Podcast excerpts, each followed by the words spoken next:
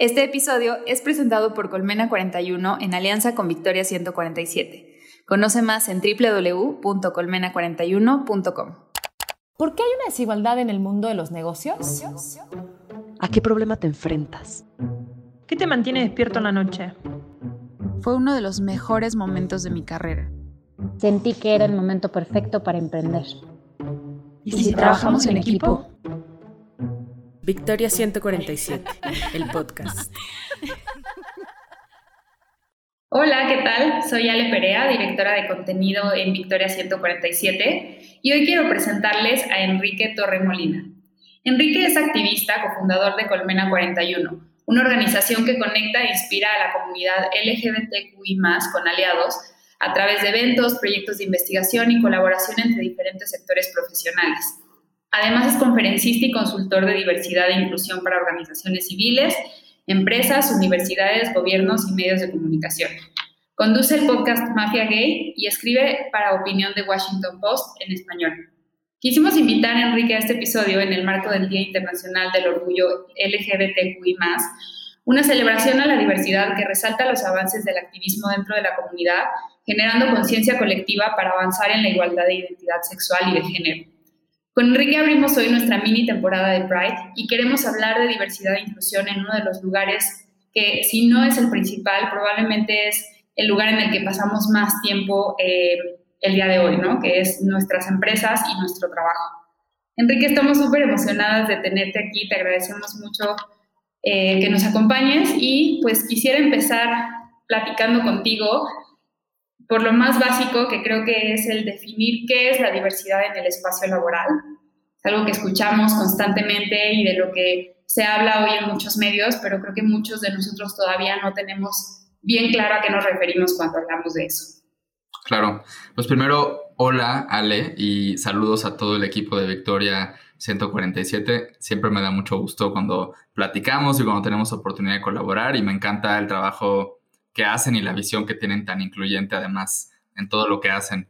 Y creo que eh, me encanta que empecemos con esta pregunta porque creo que en los últimos años, pues a nivel global, pero, pero sobre todo en los últimos años aquí en México, se ha, se ha puesto como muy de moda hablar de diversidad, hablar de inclusión, hablar de equidad en el contexto de trabajo.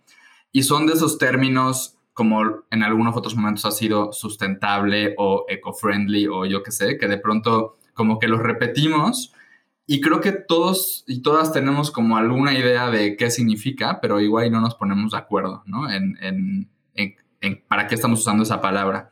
Creo que en el contexto de trabajo, la diversidad tiene que ver pues con tener una variedad lo más amplia posible, dependiendo de esa compañía o de esa organización, de personas en cuanto a su edad, en cuanto a su género, en cuanto a su lugar de origen, el, contexto en el que crecieron, el contexto en el que viven, eh, cuál es como su background en cuanto a lo que estudiaron y el historial que tienen de experiencia laboral. Eh, y podemos ir metiendo más y más categorías, ¿no? De raza, de religiones, de orientación sexual, de identidad de género, etc.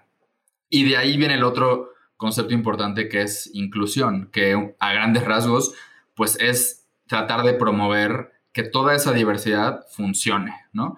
Porque creo que la diversidad en sí misma es, eh, puede ser muy positiva, es, es, algo muy bueno, pero también es algo que genera muchos problemas, ¿no? O sea, las personas en general, pues no tendemos naturalmente a llevarnos bien y a coincidir y a colaborar tal vez fácilmente con personas diferentes a nosotras, ¿no? Y entonces, creo que ahí es donde entra el apostar por tener un espacio incluyente y activamente tratar de que esa diversidad o esa mezcla un poco sí funcione, ¿no? Ok, y ahorita me gustaría ir platicando un poco más justo de este tema, pero algo que me parece súper interesante y que al menos yo no era tan consciente de esto es que justamente podemos estar trabajando en un equipo o en un espacio de trabajo que es diverso y que no forzosamente es incluyente, ¿no? Y me gustaría que me platiques un poquito más acerca de esto. O sea, sabemos que justo hablamos de un problema o de una situación tan compleja que ni siquiera hay suficiente data al respecto del impacto de la falta de inclusión en los espacios laborales, pero me gustaría que me platiques un poquito cómo está el panorama en México.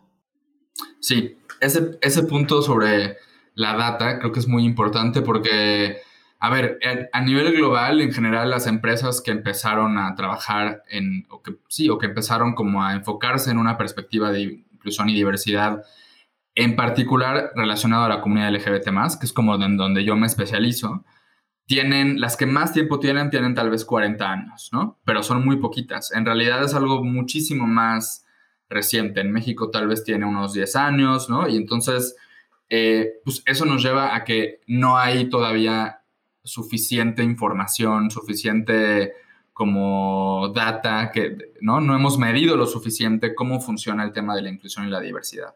Tenemos un mínimo suficiente porque eso es lo que ha sido el motor para que las empresas digan, ok, ya vi que esto me conviene, ya vi que hay un valor de negocio alrededor de la inclusión y la diversidad y entonces por eso lo voy a promover, ¿no? Eh, pero en México, por ejemplo, o sea, creo que un, par de datos que a lo mejor nos, nos, nos, pintan una imagen de cómo están las cosas.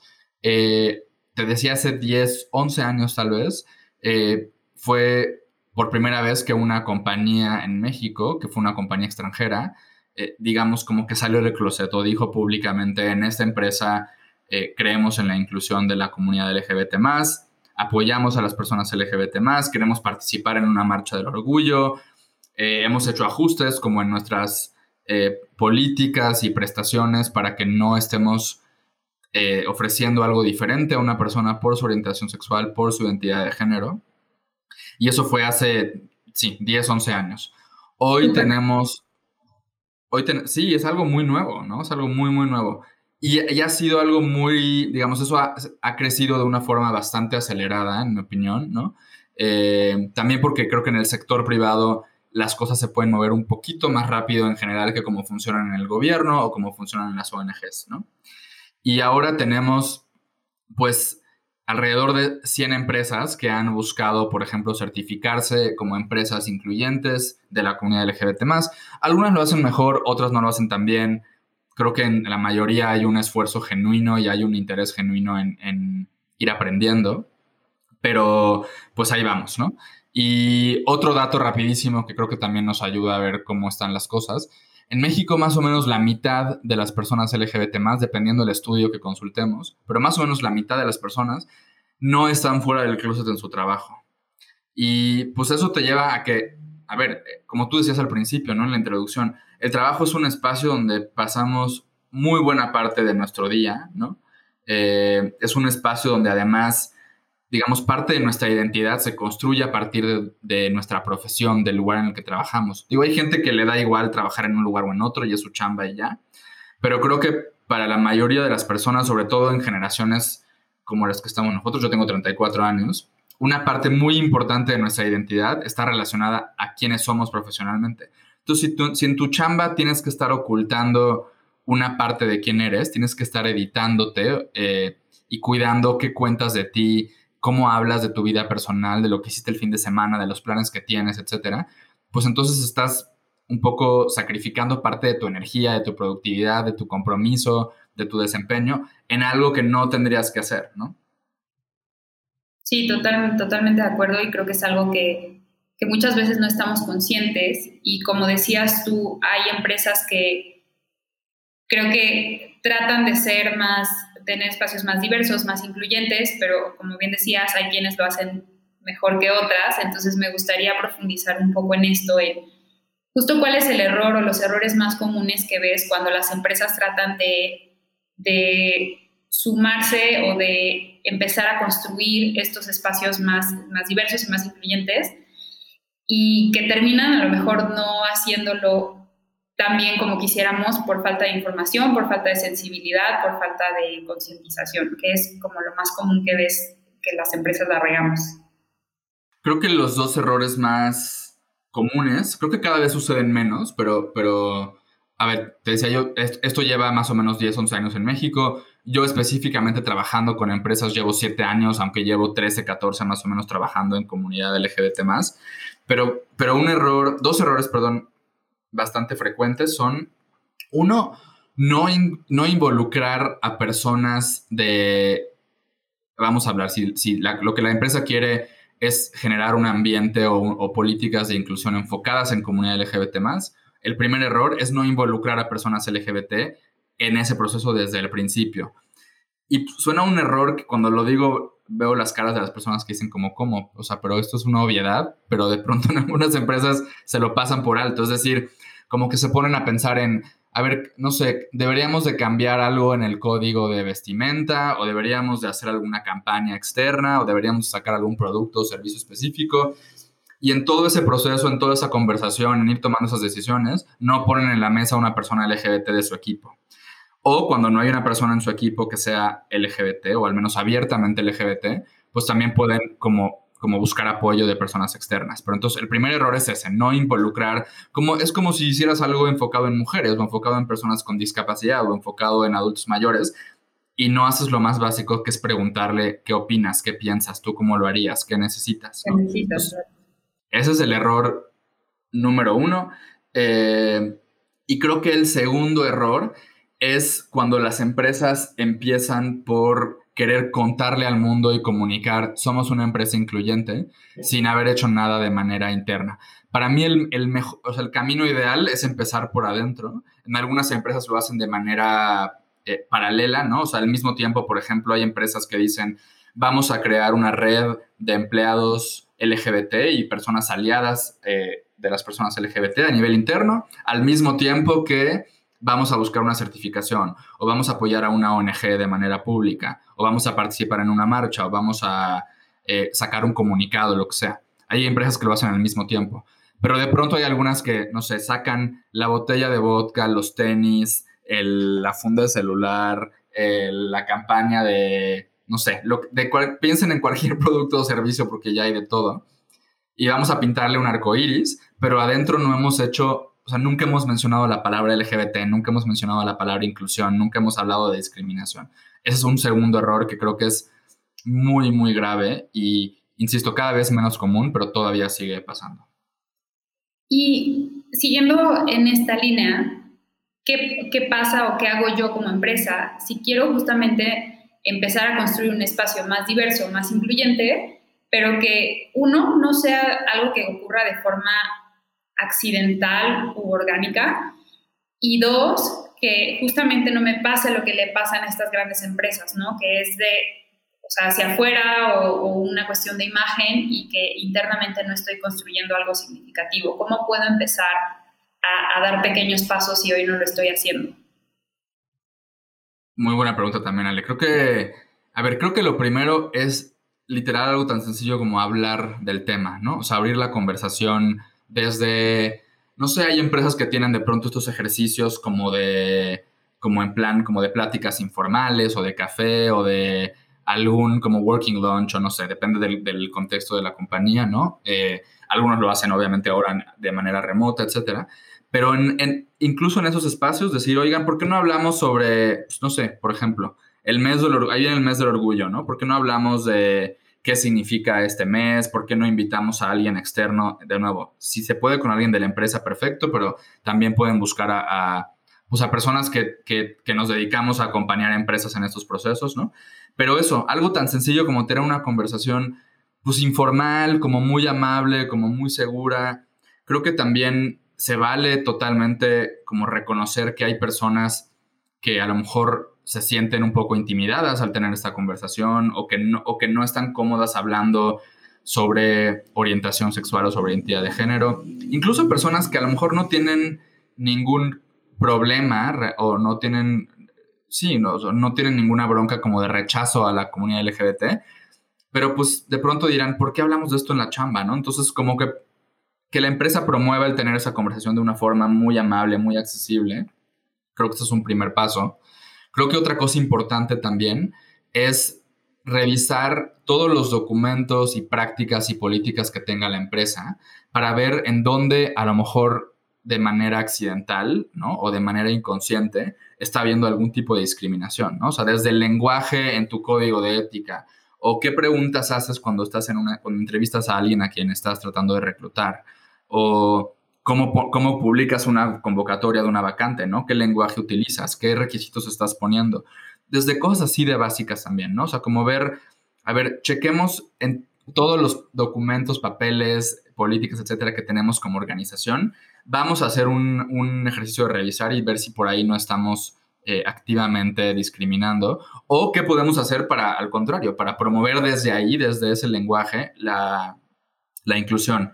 Y creo que un tercer primer paso que puede ser también muy valioso es, sobre todo en compañías quizá más grandes, donde tienen como todo como muy en protocolos y todo ya está como muy de manera institucional, asegurarnos que, lo que queramos hacer para, para, promover la inclusión y la diversidad también esté como, como, como oficializado, digamos, ¿no? Que no quede en manos de que hoy estás tú, Ale, en este cargo y a ti te interesa promoverlo y tú tienes las iniciativas y demás, o estoy yo, ¿no? Y mañana a lo mejor ya no estamos en esta organización y quien venga y toma nuestro rol, pues ya le vale, ¿no? O sea, le vale gorro y ya no lo sigue adelante. Entonces, como que tratar de, que eso quede como muy bien cimentado para que se vuelva realmente una política de empresa, una política de la organización y que no esté en manos nada más de quién está en ese momento ocupando ese, ese papel, ¿no? Hay otras cosas, pero creo que yo empezaría por esos tres puntos. Ok, y, sí, creo que mencionaste ahorita algo súper importante que es eh, incluso, como dices, la forma en la que nos comunicamos, políticas de la empresa, algunas cosas que de pronto pasamos desapercibidas. Y quería preguntarte, ¿cuáles son estas señales tempranas o, o a lo mejor más sutiles, entre comillas, de discriminación o de homofobia que yo como líder de mi empresa, sobre todo, líder de un equipo, debería estar muy atenta para justamente empezar a, frenarlas y entonces sí, nos hace falta hacer un cambio en esto. Totalmente, sí, creo que, a ver, primero creo que el, quizá una señal, si tienes un equipo, si eres una empresa mediana, grande y en tu empresa crees que no hay ninguna persona LGBT, lo que eso significa es que no hay nadie abierto. Lo más probable es que eso signifique que no hay nadie abiertamente LGBT y eso ya es una señal, ¿no? A ver, que hay muchos factores, ¿no? Del país o en la ciudad en la que estás, etcétera. Decisiones personales de cada quien, pero creo que de entrada eso ya es un factor, ¿no? O sea, si, si, si tú volteas a ver tu equipo y dices, no, pues, o sea, y eso me ha pasado, ¿no? Acabo de tener una reunión hace unos días con una compañía bastante grande con la que, la que voy a dar una conferencia y me decían, Enrique, es que no hay nadie LGBT aquí y son una empresa de miles de personas y yo así de, no, pues es que creo que sí hay, pero no lo, no lo saben, ¿no? No saben. eso, es, eso es una primera señal, ¿no? De que no estás haciendo eh, tal vez lo suficiente. Y a veces lo suficiente es algo muy mínimo, ¿no? Como lo que decíamos, como simplemente nombrar y como simplemente abrir esta conversación, ¿no? Eso es creo que una señal. Otra señal definitivamente es si, si ya hubo alguna vez una persona que haya como expresado algún tipo como de incomodidad o de, sí, de sentirse incómoda, incómodo, agredido por, por algún chiste, por algún comentario, eso yo lo tomaría como una señal, a ver, no como algo gravísimo y de que no, ya tenemos que, no, o sea, como una calamidad, pero si alguien alguna vez te has enterado o te ha dicho directamente, oye, es que tú o alguien más han hecho un chiste o han hecho un comentario que me hizo, que pues como que medio son homofóbicos, a lo mejor no intencionalmente, eso también es una señal que creo que, de que hay que pues, atenderlo en ese momento, ¿no?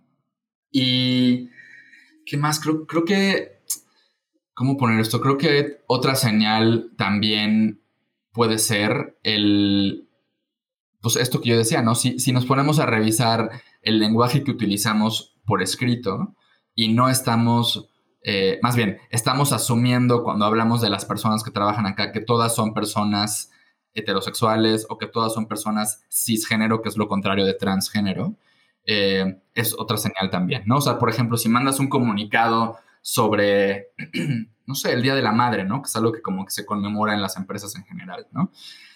Y en el lenguaje de ese comunicado o de esa actividad, estás hablando de las madres únicamente como mujeres heterosexuales, únicamente como mujeres que necesariamente están casadas, pues eso es otra señal, ¿no? Porque entonces estás solo como hablando de una experiencia muy limitada o de una, de una, de un tipo de identidad, ¿no? Y no de toda la diversidad que puede haber, ¿no? Las madres, pues hay de todos, eh, de todas edades y de todas orientaciones y de todos estados civiles, por poner un ejemplo igual como muy concreto de algo que es súper, súper común, ¿no? En México todo el mundo celebra el Día de la Madre en su casa, en la chamba, en las escuelas.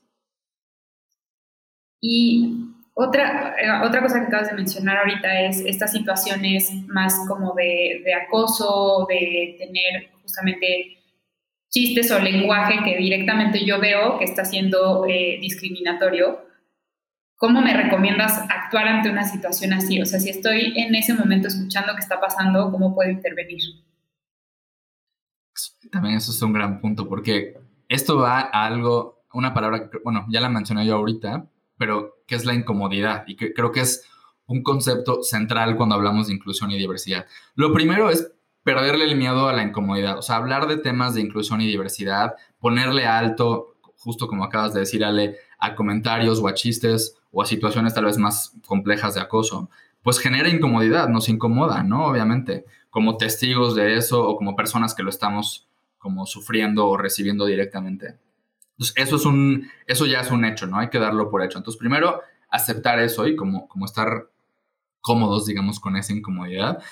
Segundo lugar, creo que es, no sé si soy como demasiado optimista, pero en general tratar de asumir eh, lo mejor de las personas. Si hay personas, a ver, si hay personas que acosan abiertamente y que violentan y que son desagradables y que no tienen lugar en una organización, pero creo que la mayoría de las situaciones donde alguien hace un comentario homofóbico, transfóbico, hace un chiste de mal gusto, etcétera, casi siempre es de una forma como, como pues eso viene de un lugar de mucha torpeza y de ignorancia y de que estamos acostumbrados a que hay chistes que sí, que sí son bienvenidos y a que hay comentarios que a nadie le molestan o creemos que a nadie le molestan.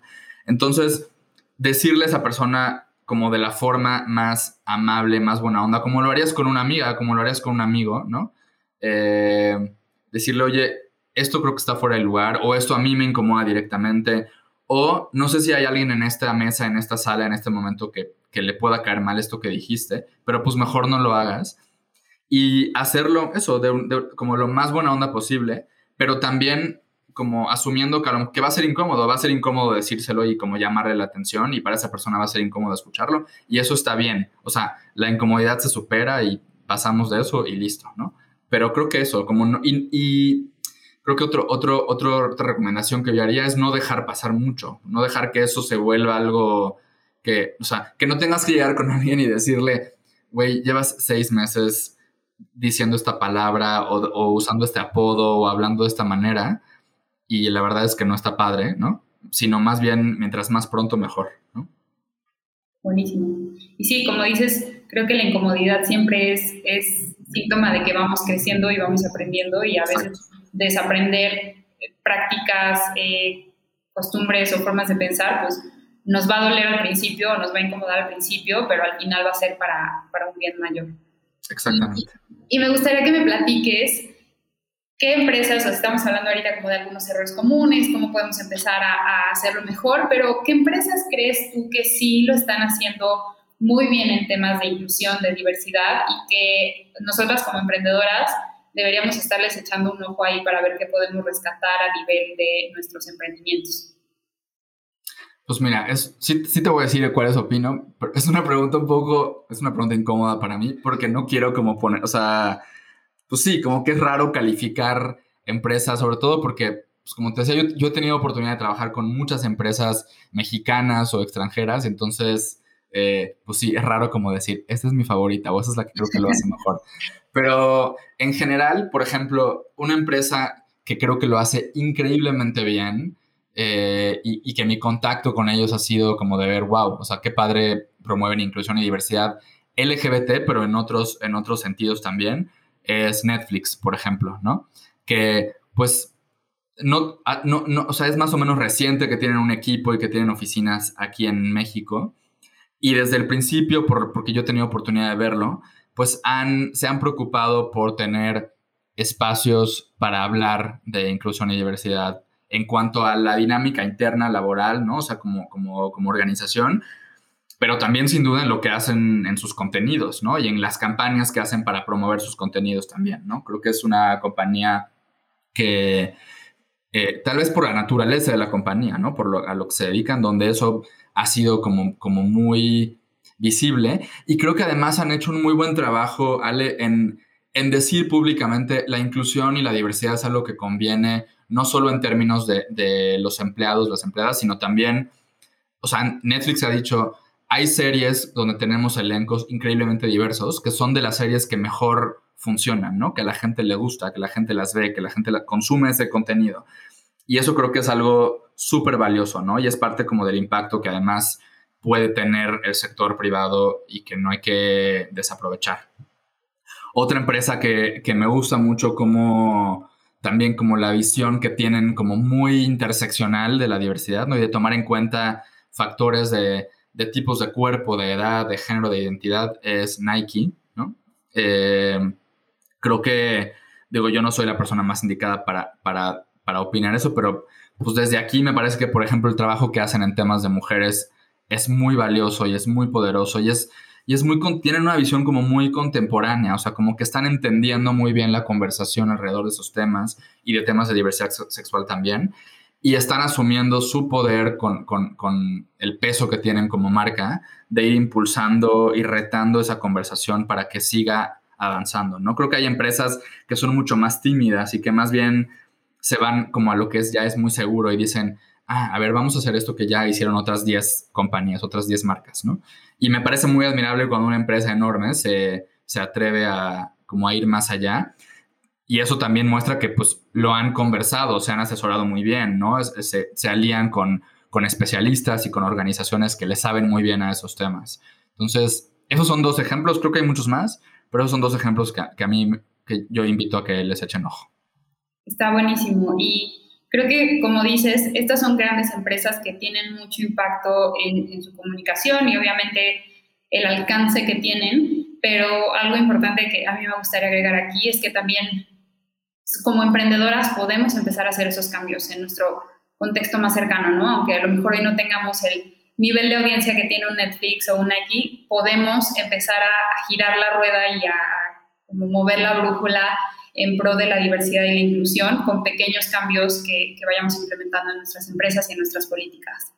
Entonces nos, nos, vamos con esa tarea también de checar qué es lo que están haciendo y ver cómo podemos rescatar o empezar a aplicar algunas buenas prácticas dentro de Y algo rápido, algo rápido que yo diría, Ale, porque sí estoy consciente de que, pues, yo creo que la mayoría de las personas que son parte de la comunidad de Victoria 147 y quizá que nos escuchan, pues a lo mejor trabajan en empresas más pequeñas o están empezando o ya tienen un rato con, sus propios negocios y no son empresas como del calibre de los que acabo de decir, ¿no? Pero todo lo que estamos diciendo aplica también para empresas de una escala diferente, ¿no? Y creo que también la gran oportunidad que, que tenemos además quienes estamos emprendiendo ahora diferentes proyectos es que, que, todo esto que hablamos se vuelva parte como desde el nacimiento de nuestro proyecto, ¿no? Y, sea algo que, que tomemos en cuenta, de, nuevo, en cuanto al lenguaje, en cuanto a nuestra comunicación, lo que ponemos en redes, las reglas del juego que marcamos cuando, cuando alguien entra a trabajar y le decimos, a ver, en esta empresa tenemos estos valores, esto se permite, esto no, así están las cosas, ¿no? Eh, creo que es una gran oportunidad que tenemos quienes estamos arrancando ahorita algún proyecto o algún negocio, de que nos está tocando esta conversación ahora, entonces podemos incorporarlo como, nuestra, como parte de, nuestra, de, nuestras, de nuestra filosofía, de nuestros valores como organización desde el principio, ¿no? Sí, está buenísimo. Y retomando eh, el tema del Pride, que es justamente lo que nos, nos motivó a nosotros a empezar esta mini temporada, y para ir cerrando la, la entrevista del día de hoy, me gustaría preguntarte, estamos iniciando este mes, justamente vemos que muchas marcas se van a unir al, al Pride con cuestiones, como decías hace rato, un producto, una campaña publicitaria, Em, y que son muy criticadas porque decimos se están sumando por marketing pero no van más allá. Pero creo que también puede pasar en, empresas que somos pequeñas o medianas que a lo mejor nuevamente, como decías, por falta de información o por falta de sensibilidad, queremos mostrar apoyo a la comunidad LGBT, pero terminamos haciéndolo mal. Entonces, ¿qué recomendación le darías a las emprendedoras que que quieren ser parte de, mm, el Pride para entender mejor su origen, su propósito y llegar a ser algo más allá de a postear en redes, ¿no? Sí, gran, gran punto también, Ale. Creo que, a ver, a mí me da mucho gusto, pues, yo soy un hombre gay, ¿no? Y soy activista y me dedico a estos temas. Me da mucho gusto que junio ya se haya convertido, pues, como en un mes donde o sea, en una plataforma de todo un mes para hablar sobre la comunidad LGBT ¿no? Para hablar sobre nuestros logros, los retos, los retos que tenemos, los derechos que tenemos pendientes, etc. Pero creo que algo muy importante, y esto, o sea, va a esto que preguntas, es, pues las personas LGBT somos LGBT todo el año, no nada más en junio, ¿no? Y las, y las personas que trabajan contigo que son LGBT lo son todo el año. O sea, la, la experiencia de ser gay y las personas lesbianas, bis, trans, etcétera, no aparecen y desaparecen del primero al 30 de junio, ¿no? Entonces, creo que mi primera recomendación sería, creo que es buenísimo que, que, aprovechemos el espacio que nos da este mes para, para hacer cualquiera de las cosas que hemos platicado hoy, pero a mí algo que me, para mí suma muchos puntos a una empresa, a un negocio, a una organización, es cuando lo hacen fuera de junio también, ¿no? Eh, cuando si vas a organizar una plática, un taller de manera interna, lo haces fuera de junio, entendiendo que eso también tiene valor el resto del año. Cuando si vas a hacer una campaña, la haces más allá del mes de junio también, ¿no? Y creo que es algo que también muy poco a poco, pero ahí van, las, las compañías de diferentes tamaños y en todo tipo de industrias lo han ido entendiendo, ¿no? Han ido entendiendo incluso el valor de, ahorita que decías campañas, ¿no? Si voy a sacar una campaña que, tiene como tema central la comunidad LGBT, a lo mejor es incluso hasta más eh, conveniente hacerlo fuera de junio, simplemente porque el espacio alrededor de ese tema o la conversación va a estar un poco menos saturada, por ejemplo, ¿no?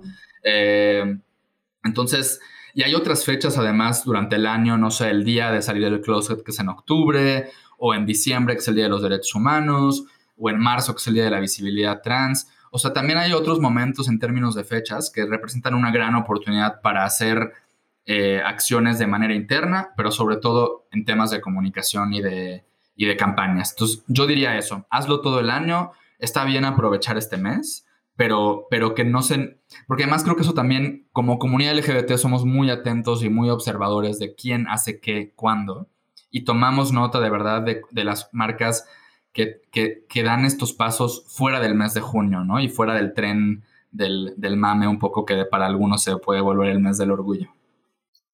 Ok, está buenísimo que nos sirva este mes para inspirarnos a iniciar, si es que no lo hemos hecho, pero que estas acciones no se queden solamente en el mes de junio, ¿no? Exacto, El reto es ver cómo las llevamos más allá y cómo hacemos que se vuelva parte del ADN de nuestra cultura dentro de la empresa.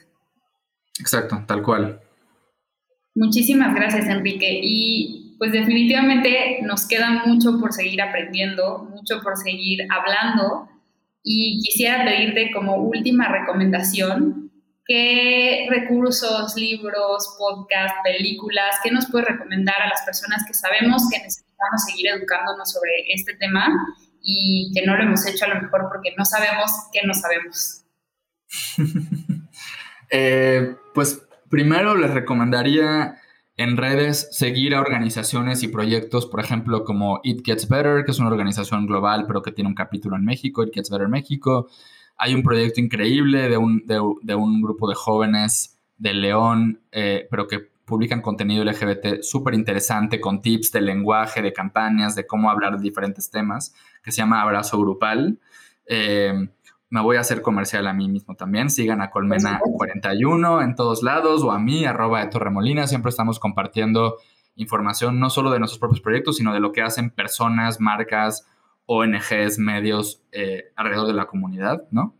Eh, me gusta mucho un, un, libro que en realidad es un libro pensado para niños y niñas, pero se me hace increíble, que se llama Rainbow Revolutionaries me parece que hay los planes de, traducirlo a español, pero así lo encuentran.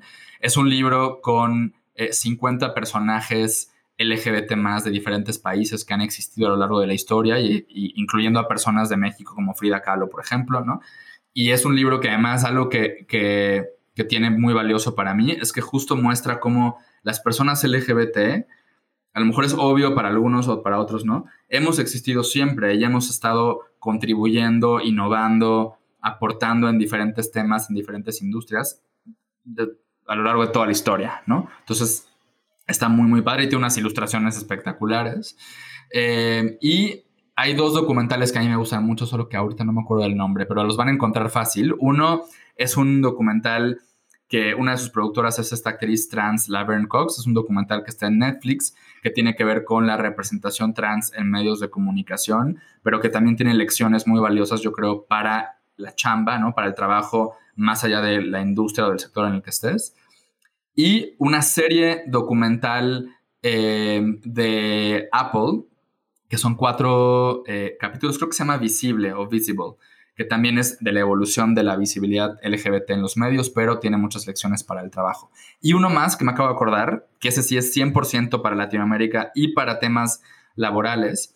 Facebook a lo largo de este semestre, yo sé que ustedes también colaboran mucho con Facebook, con el área de empresas de Facebook, lanzó una serie que se llama Facebook Latam Season, que es una serie de seis episodios eh, que los encuentran en los canales de Facebook for Business o Facebook para Empresas, enfocados en el poder y el impacto que tiene en términos de transformación para los negocios, la diversidad y la inclusión.